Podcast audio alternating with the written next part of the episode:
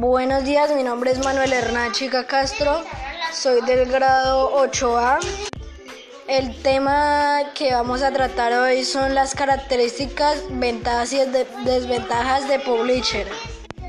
Los participantes que están participando en este podcast eh, soy yo nomás.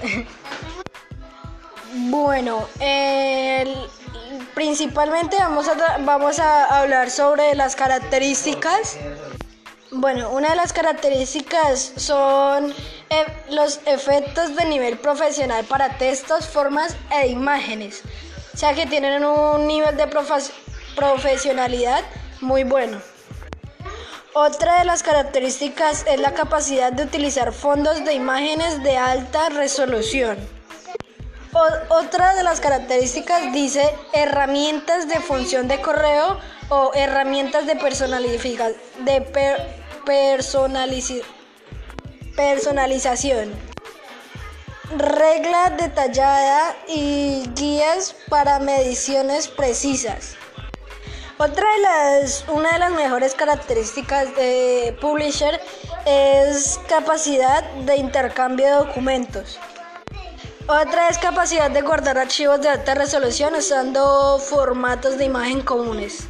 Bueno, ahora vamos a hablar de las ventajas de Publisher que son la primera es obtener una vista previa de acceso, de acceso, acceso a las plantillas de gran calidad de, de Microsoft Office Online desde Office Publisher 2013.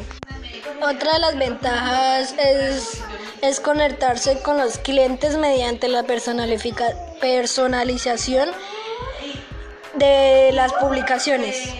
Otra es convertir las publicaciones en formato PDF o XPS. Otra es ahorrar tiempo al volver, al volver a usar el trabajo. Otra también es muy buena de las ventajas es crear publicaciones personalizadas a partir de una base de datos. Una de las desventajas que de Publisher es que no puede uno totalmente, totalmente personalizar al gusto de uno la, la plantilla o la imagen. Otra de las desventajas es que ocupa mucho espacio para hacer un programa tan simple y ya. No, todavía no.